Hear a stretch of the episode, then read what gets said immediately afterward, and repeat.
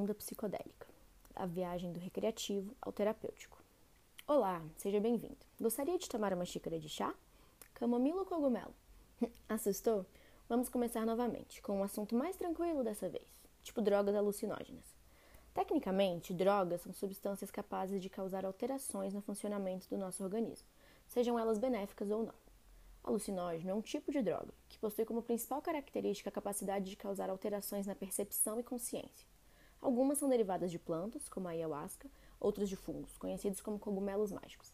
Existem exemplos sintéticos, como a dietilamida do ácido lisérgico, conhecida como LSD, sobre o qual uma pesquisa conduzida pela brasileira Giovanna da Fonseca Gil e colaboradores em 2014 discorre amplamente. Talvez a clássica combinação de um chazinho e uma leitura não seja o ideal para este caso. Por isso fizemos uma playlist sobre o tema para te acompanhar nessa viagem.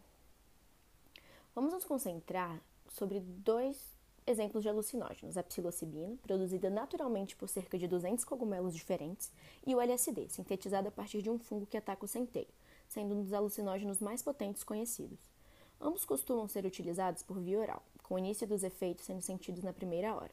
O tempo de ação é mais variado. Para os cogumelos, a duração dos efeitos é de 3 a 6 horas. Para o LSD, varia entre 8 e 12 horas, com relatos ainda mais duradouros, conforme demonstrado pelo PhD em biomedicina Friedrich Rose e colaboradores. Comparadas a outras drogas, ambas são bastante seguras. Praticamente não causam dependência e relatos de morte são raríssimos, segundo evidências apresentadas no livro publicado em 2006 por Jefferson M. Fish, Drugs and Society. O mecanismo de ação de ambas ainda é pouco compreendido. Provavelmente envolve neurotransmissores importantes, como a serotonina e a dopamina. É possível que cause uma diminuição na atividade do tálamo, uma estrutura que funciona como uma central de gerenciamento de informações, recebendo sinais do corpo e enviando para o restante do cérebro. Com seu funcionamento diminuído, informações vindas dos órgãos dos sentidos, como cheiros, cores, formas, sensações e gostos, são distribuídas de forma truncada. O córtex cerebral, também afetado pelas substâncias, interpreta essas informações e envia comandos como pegue esse objeto, Antes de ir para os músculos, esse sinal passa novamente pelo tálamo, e aí já viu. Os alucinógenos, na verdade, raramente causam alucinação, ou seja, ver ou sentir coisas que não são reais. Geralmente, o usuário tem sua percepção distorcida, porém baseada em estímulos reais e presentes. Assim demonstrou o pesquisador Ian Joyce em 2017. Mas como a pessoa se sente ao fazer uso de alucinógenos? Resposta fácil? Não sei. Cada um vai experienciar uma trip diferente. Sabe aquela história do será se meu vermelho é igual ao seu? Podemos usar o mesmo nome para uma experiência, mas isso não significa que ambas sejam iguais. Sob o efeito do LSD, uma voluntária descreveu as árvores como tendo uma cor neon e que, ao fechar os olhos, ficava muito quente. O que exatamente ela vivenciou? Além disso, a expectativa tem um papel muito importante nas experiências percebidas, estando o indivíduo ou não sob efeito de qualquer substância.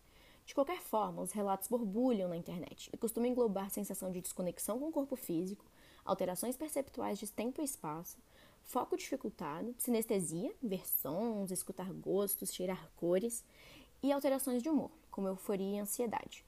Os cogumelos mágicos, devido à sua tradição de uso ritualístico, costumam ser associados a experiências transcendentais e espirituais. Já os efeitos do LSD, mais utilizado no contexto recreativo, não costumam receber esses rótulos. Portanto, é importante levar em consideração as expectativas e o ambiente onde o consumo acontece. Nas últimas décadas, verifica-se um significativo aumento na curva de crescimento da população diagnosticada com condições em saúde mental, especificamente no que diz respeito a transtornos depressivos e de ansiedade, e também na ampla utilização de antidepressivos e outras tecnologias de neuromedicação. Nessa onda, cresce também a utilização de diversas substâncias psicoativas com caráter terapêutico, incluindo a maconha, cocaína, álcool, até mesmo chocolate e também os psicodélicos. Nessa corrida, dois fatores exercem forças opostas sobre o uso clínico dessas substâncias: o moralismo acerca das drogas e a liberação do uso dessas substâncias para fins ritualísticos. A ayahuasca, chá feito a partir do cipó raro encontrado na Amazônia, Banisteriopsis capi, das folhas do arbusto Psychotria viridis, é utilizada por diversos povos tradicionais na América do Sul há milhares de anos, com extrema parcimônia, dado o caráter religioso. Porém, agora existe uma demanda mundial pelo chá enteógeno, aquele feito de plantas psicoativas utilizadas em ritualísticas espirituais. Demanda essa que simplesmente não condiz com a realidade concreta da coleta de insumos e disponibilidade ecológica. Como não podia ser diferente no mundo do capital, o O que começou como importante mudança cultural de descriminalização corresponde agora a uma ameaça cultural de epistemicídio em diversas tribos sul-americanas. A indústria espiritual também colocou em risco de extinção o cipó e o arbusto, que agora são vendidos a centenas de dólares ao redor do mundo. Em entrevista para a plataforma Outras Mídias em 2016, o xamã Pianco disse que a ayahuasca não é uma piada. O homem branco quer patentear nosso ritual, quer usar ele para ganhar mais dinheiro, mas o mundo espiritual não está à venda. A onda econômica dos psicodélicos consiste em uma ameaça real com o uso indiscriminado do chá. Também em entrevista à redação Outras Mídias, a chefe da tribo Yawanawá, Biraci Brasil, afirma: Lutamos uma batalha diária pela preservação da nossa cultura. A ayahuasca não é só uma planta, ela é nossa ancestralidade. Além disso, o uso indiscriminado associado à falta de controle sobre pureza do chá por povos não originários coloca em risco o produto que agora vendem. A ayahuasca tem forte potencial neurotóxico e, se preparada de maneira incorreta ou misturada com outras substâncias, pode levar à morte. Recentemente, novos estudos vêm sido conduzidos com o uso da psilocibina, mas não sobre seus efeitos como substância recreativa, e sim sobre seu potencial clínico como tratamento para condições em saúde mental. Os pesquisadores Jeremy Daniel e Margaret Haberman, em 2017, analisaram os resultados do alucinógeno em diversos casos de transtornos mentais e sintomas, e a gente te conta sobre. Pacientes com humor depressivo ou ideações suicidas e pacientes diagnosticados com transtornos de ansiedade, após administrações controladas da droga, demonstraram melhora significativa em seus quadros, seja no humor, atitudes e comportamento ou na redução da ansiedade. Pessoas com histórico de dependência de álcool e de tabaco também apresentaram resultados promissores quanto ao tempo de abstinência. Entretanto, embora a psilocibina seja uma substância com eficácia potencial alta, Segundo os estudos, é importante ressaltar que a validade dessas pesquisas não pode ser encarada como um dado universal, visto que a amostragem destes é baixa e sequer podem ser conduzidos em populações maiores. A partir disso, se torna imprescindível ressaltar que o estigma moral que permeia o uso de psicodélicos provoca um impacto massivo no que concerne à saúde mental.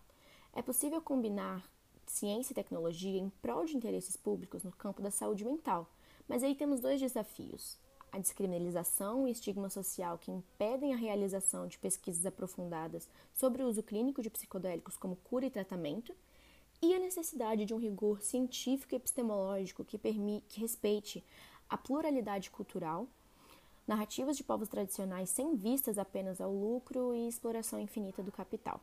Caso contrário, ao invés de pesquisas que combinem interesses privados e públicos em saúde e promovam saúde, a sociedade também necessitará encomendar pesquisas sobre devastação ambiental e impactos da destruição de culturas milenares.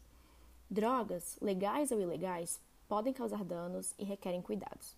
Buscando minimizar os riscos, quando em uso terapêutico, a dose é controlada e profissionais de saúde acompanham o tratamento.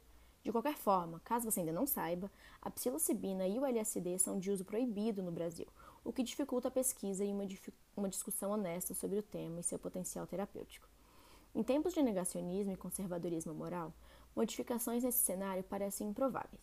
De qualquer forma, isso não impede o comércio e uso dessas ou outras substâncias recreativas. Com a falta de regulação e controle do risco dos usuários de estar consumindo substâncias adulteradas e potencialmente mais perigosas, aumenta. A redução de danos dos alucinógenos é similar à de outras drogas.